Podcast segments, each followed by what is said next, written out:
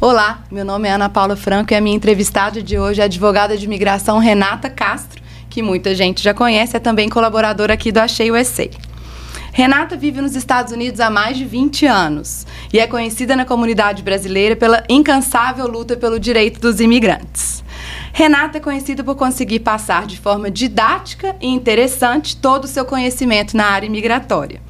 No episódio de hoje, vamos falar sobre as novidades da área de imigração nos Estados Unidos e responder algumas dúvidas dos nossos leitores. Olá, Renata, seja muito bem-vinda ao podcast do Achei USA. A maioria dos nossos ouvintes já te conhece, mas para aqueles que ainda não conhecem, fale um pouquinho sobre sua trajetória. Bom, acho que não, não há trajetória de Renata Castro sem Achei USA, né?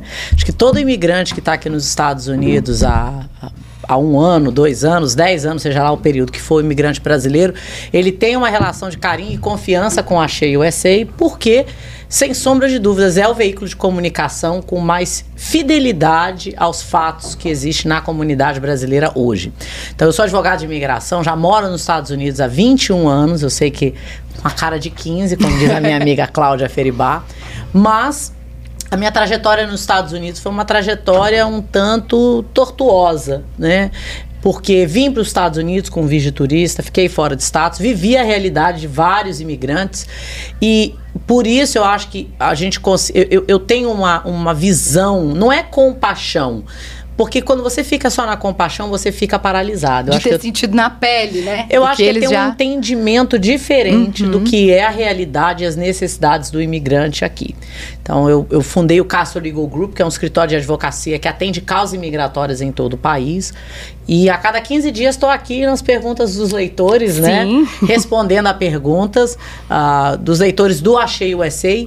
E para mim é um privilégio poder ser colaboradora do Achei, porque mais do que nunca, numa era onde a, a internet democratizou o acesso às informações, Ana, a gente vê muita informação desencontrada. Muita. Uhum. E eu sei que uhum. aqui na redação do Achei vocês recebem muita gente que procura vocês depois que a catástrofe já se Exatamente, instalou. É. Né? Então, uhum. eu, por, por, isso que eu tenho muito orgulho de continuar nessa parceria de tantos anos com o Achei e de continuar fazendo trabalho que para mim é uma missão, que é, é fazer o sonho americano de mais brasileiros se tornar realidade. É, eu me lembro quando eu me tornei editora aqui, 2014, foi mais ou menos o ano que você se formou. Sim. Você mandou um e-mail falando da foto da formatura e aí começou. E aí começou. Nossa, eu acompanho realmente essa trajetória desde o começo também, junto do Achei e da Você sabe que esses dias, Ana, eu fui à imigração e já tem, acho que em quase todos os field offices já tem agentes brasileiros. Uhum. E não me surpreenderia se a qualquer momento a gente tivesse um juiz ou juíza de imigração brasileiro.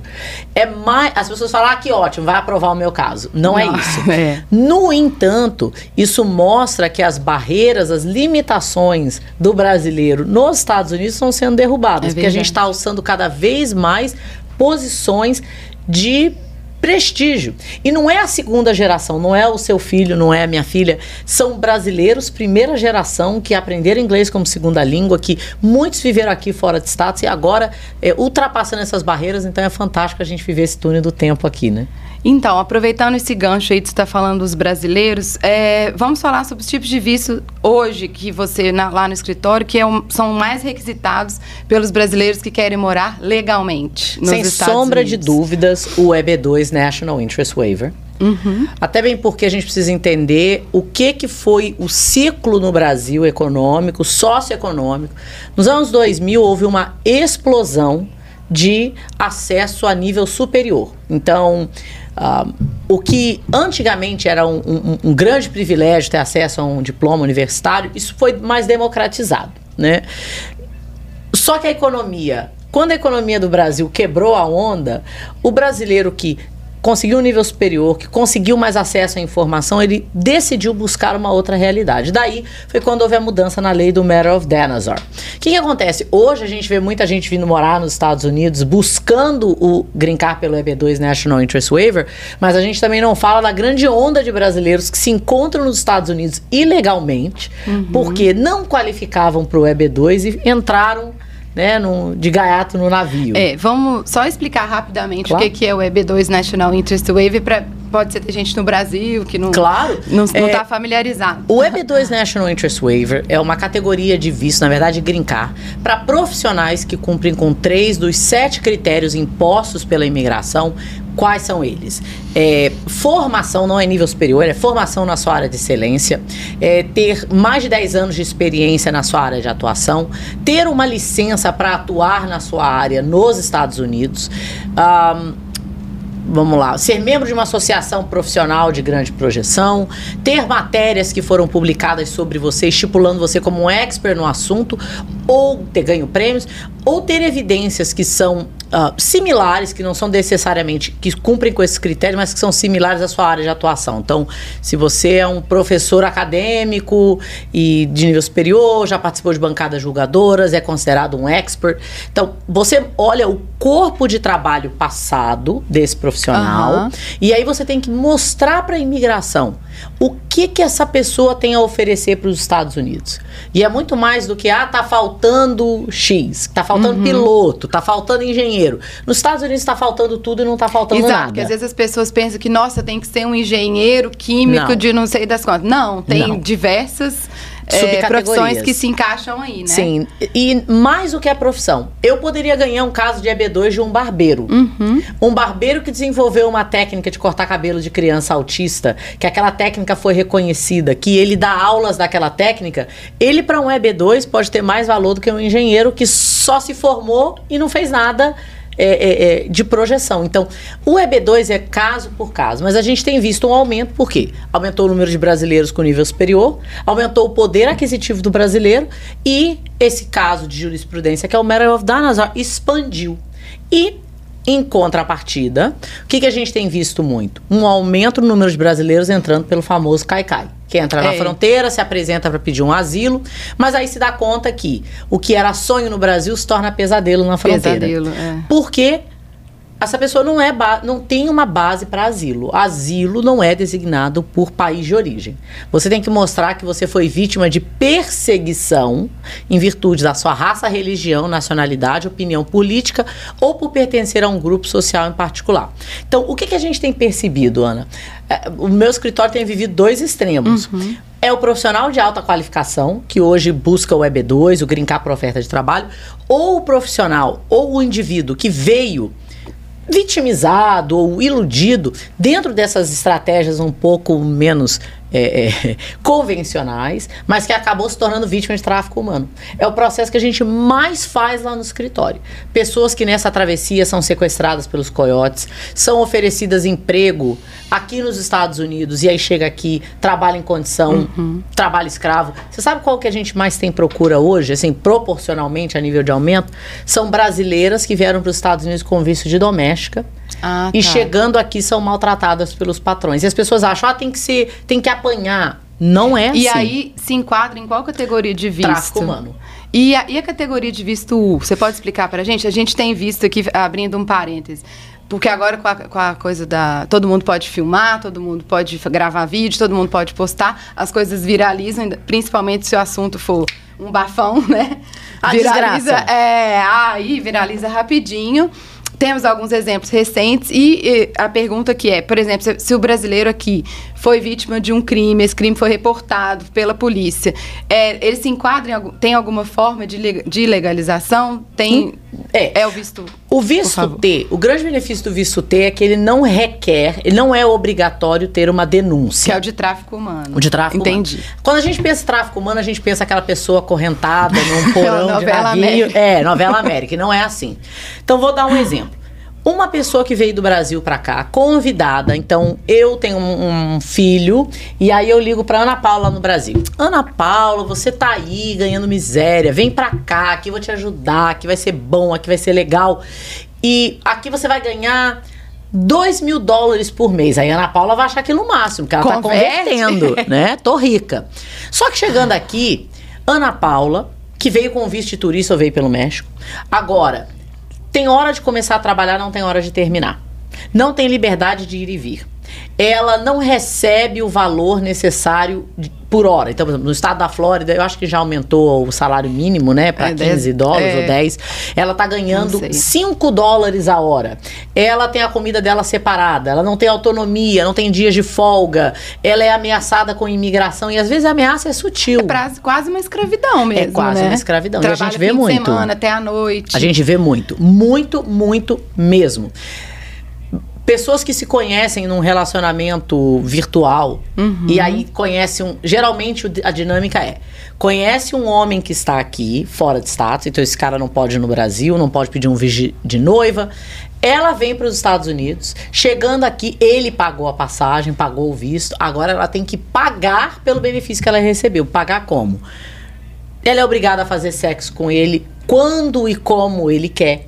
Ela é obrigada a entregar o dinheiro dela a ele para pagamento das contas Uau. da casa. E tudo isso é tráfico humano. Mas as pessoas, como o brasileiro, é muito cultural a gente não. De, a, engraçado, a gente não denuncia para a polícia, mas a gente adora processar. É, é um conflito, né? E isso, na maioria das vezes, classifica para tráfico humano. E, em contrapartida, o visto U. O visto U, a pessoa foi vítima de um dos 38 crimes discriminados uh, por lei. É preciso haver uma investigação né?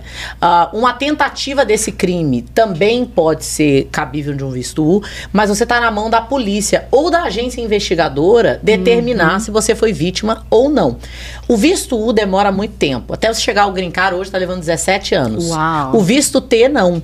O visto T existem 5 mil cotas disponibilizadas por ano. E ano passado foi o ano que a imigração mais recebeu casos e recebeu assim 1.830. Porque a maioria. Ninguém conhece. Ninguém conhece. Os advogados têm dificuldade em reconhecer. E eu acho que hoje a gente percebeu lá no escritório um aumento muito grande nas aprovações, tanto de visto T quanto de visto U. Primeiro, que as polícias estão um pouco mais abertas a certificar. Né, nesse novo governo. Segundo, que as pessoas estão com menos medo de denunciar. Entendi. E terceiro, porque dentro da, do visto T tem mais informação a informação ela empodera quem está assistindo e eu acredito que as pessoas estão preocupadas que hoje a gente vive uma ausência da reforma imigratória e o relógio, e o relógio tá, né, as badaladas estão correndo. Quem vai ser o próximo presidente? Como vai impactar a gente? Então, é melhor procurar o, o benefício imigratório que está disponível hoje do que esperar uma reforma que ninguém sabe se vai acontecer. Pois é, como a gente agora falou aí, você chegou no assunto político, quando o Trump perdeu e o Biden ganhou, teve uma esperança, uma renovação da esperança, né? É, assim, que melhoraria, que teria política, mas, mas, não é o que a gente tem visto, né? Eu Melhorou, acho, mas não. Melhorou muito, mas a, economia, a, a imigração, ela caminha junto com a economia. É. A última reforma imigratória que ocorreu, a última anistia foi com Reagan. Então já faz o quê? 30 anos, pelo menos. Mas a última, o último benefício imigratório que existiu para quem estava fora de status de uma maneira mais abrangente foi a Lei 245i, implementada pelo Clinton em 1996 e acabou em 2001. Né? Ela teve um sunset, não foi renovada. O que aconteceu em 2001? Tivemos os atentados. Os atentados. Mas é. mais do que isso, desde então a economia americana tem entrado um ciclo de declínio. A classe média americana está cada vez mais pobre. Trump ganhou baseado nessa premissa. É, que o país está ficando mais pobre pela entrada do imigrante, que não é verdade. A nossa economia não entrou em colapso pela presença do imigrante, né? Mas ficar esperando uma reforma imigratória é, é, é delicado. É difícil para ele aprovar, né? Muita, são, são muitos fatores. São muitos é. fatores e cada vez que ele faz um progresso, vem um juiz, acontece é. alguma coisa. Então eu acho que para você que está assistindo, que está tá ouvindo esse podcast, você que está fora de status, você que está perdendo as suas esperanças, é, é uma coisa engraçada. Eu acho que você também pode atestar isso, Paula. Às vezes a pessoa acha, durante 20 anos, que ela não tem como se documentar. E é. dali é. ela aparece uma porta de oportunidade dentro da razão, porque também tem umas coisas meio escalafobéticas, né? Do tipo assim, sei lá, quem bebe água na caneca do achei se legaliza. É. Mas a pessoa acaba conhecendo uma oportunidade que ela desconhecia. Então, para quem está fora de status, o imigrante fora de status, além de ficar acompanhando, vai sair a reforma Informação é tudo, né? Claro, mas a ação também. vai estudar inglês, vai buscar um passaporte alternativo, Exatamente. se você tem outra cidadania, e vai fazer uma consulta. Eu falo que você tem que fazer uma consulta com um novo advogado de imigração todo ano, até que você consiga ou eliminar todas as possibilidades, não tem mais jeito, que tem gente que não tem mais jeito. Mas quantas pessoas vão ao meu escritório e a gente consegue legalizar porque o pai tem grincar e essa pessoa não sabia que ele adulto Fica podia confiando pegar... em opinião de amigo e Exatamente. não de um profissional, né? Exatamente. Muitas vezes a pessoa chega aqui, ah, melhor ficar ilegal mesmo, sendo que ela poderia ficar com o de estudante e tentar outra coisa. A gente vê muito isso é também. É confiar né? na informação de um profissional. É. Quem escreve o achei? São jornalistas. O jornalista é treinado né? Então, a mesma coisa o advogado ou a advogada. Não adianta confiar no consultor. Uhum. Ontem mesmo, estava vendo um, um, Eu acho até bem pertinente isso. A imigração investiga não só o aplicante do caso. Investiga também quem está fazendo o caso. Uhum. Eu já vi muita gente entrar de gaiato no navio. Foi o que aconteceu aqui há anos atrás com o Lopeira, né? Várias pessoas. Lopeira foi um advogado que foi processado e detido por cometer fraudes. Mas quando você contrata um profissional não licenciado, a imigração está investigando essa pessoa também. também Eles é. rastreiam é. até as etiquetas de entrega. E um cara essa semana foi preso pelo FBI. Ninguém sabia, mas ele falsificava o imposto de renda dos, da, dos um, affidavit of support, que são os documentos uhum. de apoio financeiro, né? E agora o que, que vai acontecer? A imigração vai investigar todos os casos Uau. que se originaram do escritório dele. Então, é preciso ter cuidado com a pessoa que você está selecionando. Não é só preencher um formulário, é toda uma estratégia legal de proteger os seus benefícios imigratórios. É, Para continuar só é, nessa questão aí do, do republicano Ron DeSantis, nosso governador, que é, tá aí com uma polêmica, né? A gente, o Achei aí vai veicular nessa semana, a gente está acompanhando aí que está prestes a aprovar uma lei que pune quem transportar imigrantes indocumentados, entre outras coisas, né? Exige que hospitais perguntem o status imigratório dos pacientes, não, que o Estado não aceite carteiras de motoristas de outros locais, por exemplo, Califórnia, Nova York, que dão carteiras para indocumentados, entre outras medidas que o negócio é perseguir ali o, uhum. o, o, imigrante documentado. Eu queria saber a sua opinião sobre o assunto, sobre o Ron DeSantis e essa então, é a questão. Eu, o Ron DeSantis vai ser 30 vezes pior do que Trump. Por quê? Ron DeSantis é um político que nunca fez nada na vida a não ser ser um burocrata. Rico. Ele não é rico. Pior que não é.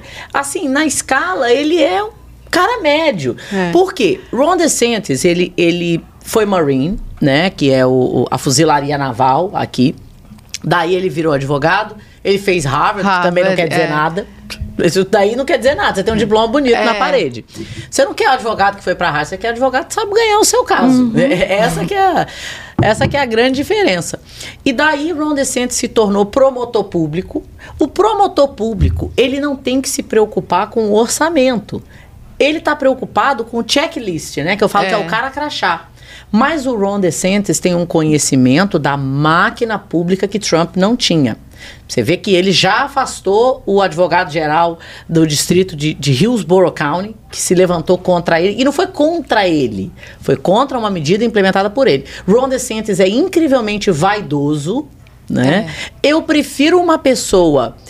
É, é, capitalista do que uma pessoa vaidosa. É. Porque o ela vai fazer lá. de tudo para né, para acomodar o ego. E o que, que Ron DeSantis está fazendo? Ele se deu conta que Trump ganhou porque Trump dominava a mídia. Trump sabia, sempre soube manipular a tá mídia. Lá no assunto da... Então, o que, uhum. que aconteceu? A gente começou a guerra né, do, dos imperadores. De um lado, Ron DeSantis colocando gente no ônibus para quê? Para rebater Greg Abbott, do Texas. Do Texas. A lei que Ron DeSantis está propondo é inconstitucional a nível federal. Nos Estados Unidos, a gente tem a Constituição estadual e federal, mas as leis estaduais não podem ferir a soberania a federal. A lei que Ron DeSantis propõe impacta o que a gente chama de Commerce Clause, que é além de outras, né? Que é a liberdade dos estados de fazer negócio entre si. Existe um interesse que haja um movimento. E engraçado que a, a A segregação nos Estados Unidos veio utilizando o Commerce Clause. E antes de que houvesse um amendment contra a escravidão, e, e, e por seguinte a, a, questão de segregação, foi utilizado o Commerce Clause. É, uhum. é tamanha a força dessa emenda constitucional. Então, eu acredito, já conversando com alguns advogados, que vai haver uma coalizão de advogados que vão processar o governo estadual. E eu não acho que o Ron DeSantis está fazendo isso para essa lei vigorar. Eu é acho que a lei vai mídia. passar Acho que a lei vai passar, mas ele quer mostrar para o eleitorado dele que ele não tem medo, hum, né? Entendi. Que foi a, a, coisa do Trump. Eu não tenho medo, eu faço o que eu achar que tiver que fazer. E o americano, ele tem muito isso de, do, do romano, né? Ele é ele, ele, ele, ele, tem empáfia. É por isso que o país é um país tão forte, porque ele não tem medo, ele vai para dentro mesmo. Mas hoje a economia americana Imagina a economia da Flórida. 40% das transações imobiliárias no estado, do estado da Flórida tem presença de dinheiro estrangeiro. Você já imaginou como que o dono de um imóvel não vai poder alugar um imóvel para quem está fora não do estado? Não tem nada a ver. É. Tem, não tem, faz o menor sentido. Agora, para você que está assistindo e está se debulhando aí nas lágrimas da, da, da, da desgraça, ao invés de ficar fazendo isso, vai se preparar porque se Ron DeSantis for eleito presidente, ele vai botar para quebrar? Sim. Ele vai botar para quebrar. E vai ser um governo infinitamente mais difícil do que do todos Trump. que a gente já teve até hoje. É uma situação. É. É, vamos agora que a pessoal adora, né? As perguntas dos nossos ouvintes. Temos aqui umas três perguntinhas, né? Pra gente fazer para Renata. É, entrei nos Estados Unidos com visto em 1999, fiquei por um ano, fui para o Brasil, regressei pelo México em 2001. Fui deportada, mas acabei voltando pelo México em 2001, no mesmo ano. Estou aqui há 20 anos, sou casada com um americano e tenho dois filhos americanos, né, nascidos aqui. Existe alguma possibilidade de eu me legalizar? Então, essa pessoa quando ela entrou nos Estados Unidos com turista, saiu e entrou novamente, tendo acumulado um período de ilegalidade de mais de um ano e regressando à última entrada pela fronteira, ela tem algo chamado Permanent Bar. O que, que é o Permanent Bar? Ela tem que sair dos Estados Unidos, ficar 10 anos fora e não existe um perdão para isso. A única forma que ela pode se legalizar, quando ela tem um Permanent Bar, se ela for vítima de um crime, se ela for vítima de tráfico humano, visto U, violência doméstica, no caso o VAWA, ela é casada com um americano. Não me surpreenderia que essas limitações imigratórias causem um atrito entre ela e o cônjuge, porque é normal. Então, eu, antes de ver qualquer possibilidade convencional, eu, eu, eu, exploraria essas questões uh, dos vistos humanitários, né? Visto T, visto U, violência doméstica. E tem o visto S, que é o visto de informante, né? Que a gente chama de SNET Visa. Mas até hoje, imagina, meu escritório atende milhares de pessoas por uhum. ano. Eu só vi um visto é, S aprovado. Então é raríssimo. Mas é aquela coisa, então, procurar profissional é para poder avaliar. E não ter vergonha. Quando a gente fala assim, você está num casamento abusivo a gente não tá falando pra pessoa largar o marido ou a esposa, porque você pode fazer um processo de violência doméstica continuando casado. Às vezes, muda a dinâmica do casamento. Porque a pessoa que não tem documento, ela se torna refém da que tem, uhum. né? A pessoa que não tem documento não pode fazer financiamento, ela não pode viajar, e ali aquilo cria um embate. Mas, se você quiser continuar no seu matrimônio e você qualificar para o vício de violência doméstica, o grincar por violência doméstica, o seu marido ou esposa não são presos, eles não são notificados, o processo corre em segredo de justiça, ninguém nunca vai saber.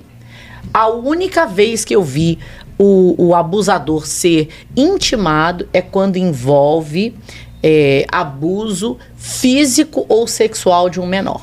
Ah, tá. Aí entra dentro do Adam Walsh Act, e aí para proteger uma criança o governo move mundos e fundos, né? Uhum. Mas para você que está assistindo, nesse caso, é procurar ajuda e ver se você qualifica para um desses processos. Mais uma perguntinha aqui. Entrei nos Estados Unidos com visto de turismo há cinco anos. Recebi uma proposta de trabalho dessa empresa para me legalizar. Existe essa possibilidade? Se você estiver fora de status, não. Agora, a gente lá no escritório, em algumas circunstâncias, tem conseguido uh, reverter situações onde a pessoa está fora de status. Até hoje, o que eu consegui o maior tempo foram três anos. Pessoas que contrataram. É, ou advogados, ou consultores, ou entendido, curandeiro, pajé, sei lá, contratou alguém que não era para ter contratado. E essa pessoa foi lesada e ficou fora de status em virtude disso.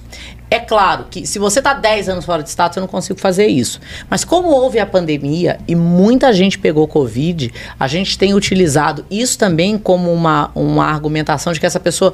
Não é que ela não poderia ir embora, é que ela não, ela não possuía suas faculdades 100% para tomar decisões quando você está numa crise. Teve um acidente de carro, teve um problema mental, alguém na sua família ficou doente, aí a gente consegue reverter. Mas se você está fora de status, e eu sei que a gente está vendo muita gente aí, ah, tá fazendo EB2 para quem está fora de status. Não existe isso. Se você tiver pai ou mãe cidadão americano ou portador de green card, independente da sua idade, aí você pode fazer um pedido de perdão. Uhum. Mas fora de status para receber um green card para o trabalho, não há Não dá, ok. É, a gente já falou um pouco desses vistos, mas a, a pergunta é: estou nos Estados Unidos há dois anos e vim pelo famoso CAICAI que é entrar pela fronteira, né, ilegalmente. Quais são minhas opções, já que não dei entrada no meu pedido de asilo? É, a pessoa que vem pelo Caicai, hoje em dia a gente está ouvindo na comunidade brasileira assim: ah, eu tô aqui há 20 anos, fulano entrou pelo Caicai e aí ele tem autorização de trabalho e eu não tenho nada. Ter uma autorização de trabalho não te protege aqui quer dizer simplesmente que você já está na boca do lobo. Porque você está na frente do juiz, não tem como. É, tem um, um, ditado em inglês que é You can't unring a bell. Você não pode destocar um sino. Não. É. Se você não deu entrada no seu pedido de asilo dentro do período de um ano, não quer dizer que você não possa pleitear o asilo agora e argumentar por que. Qual foi, qual foi a situação extraordinária que fez com que você não desse entrada no pedido de asilo dentro de um ano? Mas na minha experiência, raramente a pessoa que entra pelo Caicai, ela já vem com uma base de processo. Agora, o que, que aconteceu na sua travessia? Você trabalhou para alguém aqui que não te pagou, que te ameaçou? Está casada com um cidadão americano ou portador de grincar? Você está num relacionamento com um veterano ou veterana de guerra? Uma pessoa que está nas Forças Armadas e que a gente pode fazer um parole in place? Só por ter entrado pelo Caicai, porque hoje em dia tem uma hierarquia. Ah, esse, é, quem entrou pela fronteira? Quem entrou pela fronteira e está fora de status? E quem entrou com visto de turista e ficou fora de status? Está no mesmo barco. Está tá na mesma situação imigratória. É uma dúvida. Ah, nesse caso aí é minha. É, todo mundo que entra hoje pelo Caicai passa né, pelo, pelos agentes, ela, ela recebe uma ordem de deportação? Na verdade, ela recebe uma intimação. Ah. A or... Essa é uma excelente pergunta, porque todo mundo fala assim: eu tenho uma ordem é, de deportação. Não. Quem emite a carta, a ordem de deportação. Então, você, quando você entra pela fronteira, você recebe um NTA, que é um Notice to Appear. É uma ordem de intimação para que você compareça perante o juiz. Você está sendo acusado de não ter status, mas você não foi ordenado deportado. O que, que é a ordem de deportação? Porque existem a, existe a ordem e a execução. Uhum. A ordem que. Só quem emite uma ordem de deportação é o juiz. Quando que você tem uma ordem? Quando seu caso acaba. E aí você já explorou todas as possibilidades. Ou se você não comparece à audiência. Que é a pior coisa que você pode fazer. Se o, eu prefiro que o cliente vá às audiências e não fale nada e o juiz dê uma ordem de deportação, do que ele não ir às audiências. Por quê? Quando, porque, outra coisa, ninguém é preso na audiência. Eles eu morrem de medo, vi né? Ninguém. É. Gente, se a pessoa sabe aonde você está, para que, que ele vai soltar você para você voltar lá e ser preso? Não faz o menor sentido. Quando você vai a uma audiência, o juiz vai executar uma ordem. Ele vai emitir uma ordem. O juiz não é polícia. Na, nos fóruns imigratórios, o número de agentes. Eu nunca vi nem agente do ICE na imigra, no, no, no, fórum imigratório. A gente vê os seguranças, mas é por uma questão de segurança é. mesmo, mais nada. Você vai a uma audiência imigratória você recebe uma ordem de deportação, aí vem a execução. Vocês acham, acho que se especula hoje 14 ou 15 milhões de pessoas indocumentadas nos Estados Unidos? É, eles têm esse 11 milhões também antigo, Não, né? 15 é, milhões. Já Só tá bem maior. tem 20. Mas por quê? As pessoas têm uma, uma percepção do que é a ordem de deportação. Tem gente que veio com visto de trabalho, o visto foi negado, e daí aquele caso foi para juízo e não tinha jeito. Tem ordem de deportação, porque a gente acha que só tem ordem de deportação quem veio pela fronteira. E não, não é, é assim, tá? Então, a ordem de deportação e a execução, que é a famosa prisão, existe uma lacuna muito grande entre um e outro. Então, entrar pela fronteira não é. Você não vai receber uma ordem lá. Hum. Você vai receber uma intimação para comparecer em juízo. Bom, então, estamos caminhando para o final do, do nosso podcast do Achei o Essay. É, gostaria que você né, fizesse um encerramento. Eu acho que vale. A gente falou aqui, é, muito legal a entrevista, muito obrigada. Mas eu acho que ficou a informação, o, a mensagem mais importante é que as pessoas que estão sem documento, que sonham, né, talvez está no Brasil e quer vir para cá, tem outras possibilidades. Outros que já estão aqui nessa luta, porque é uma luta, né? Ninguém vem com casa pronta, grincar. É, vem, Não. mas é mais difícil. Eu acho engraçado porque hoje em dia, Paula, é, é, Ana, a gente vê os famosos que estão aqui nos Estados Unidos, é. né? E aí todo mundo agora é coach de algo. e aí é coach de. É. E, e, eu acho que a pessoa que está vindo para os Estados Unidos numa situação mais precária financeiramente, ela tem que tirar dos Estados Unidos primeiro, a experiência. O que, que é experiência? É você aprender inglês, é você poder ir a lugares que talvez você nunca sonhou em ir. Então, é, é, é, você sair dos Estados Unidos, se for necessário, você sair dos Estados Unidos um ser humano melhor formado. Para quê? Para o mercado de trabalho mesmo. Exato. Se você está no Brasil, e você, ou você está nos Estados Unidos e você está fora de status e você tem a descendência, sei lá, italiana, tá? É, e você no Brasil teria que gastar 10 mil euros para fazer essa descendência, faça nos Estados Unidos. É melhor você ir para a Europa do que ir para o Brasil. A economia na Europa, em alguns lugares, é claro, é uma uhum. economia mais desenvolvida. É que todo mundo acha que só fica rico nos Estados Unidos. A é. vida só dá certo nos Estados Unidos. E não é assim. Morar em qualquer lugar, numa boa situação financeira, é, é. claro. Eu não estou falando isso para te desencorajar. Você que está assistindo a gente aqui no Achei, não é isso. É para você entender que hoje em dia, a gente vê muito nas redes sociais, as pessoas não relatam o que é morar nos Estados Unidos. Eu li o relato de uma pessoa falando que ela veio com grincar, que ela está tendo muita dificuldade de se recolocar no mercado de trabalho, uhum. na, na mesma categoria que ela tinha no Brasil. Porque quando você é muda de país, mesmo. você você está começando do zero, está é. aprendendo a engatinhar. Então, você vem como se fosse uma criança. Você né? vem como se fosse uma criança. Então, é. ou você encara o desafio e você vê o desafio como um, um, uma oportunidade de você mostrar as capacidades que você tem, porque eu vou dizer, não é o documento que limita o sucesso. Eu atendi uma pessoa na semana passada, por questões óbvias, eu não posso falar o nome, mas ele veio para os Estados Unidos, essa pessoa veio pela fronteira, e ele tem um negócio hoje, 20 anos depois, que gera 25 milhões de dólares por ano. Ele tem 100 funcionários.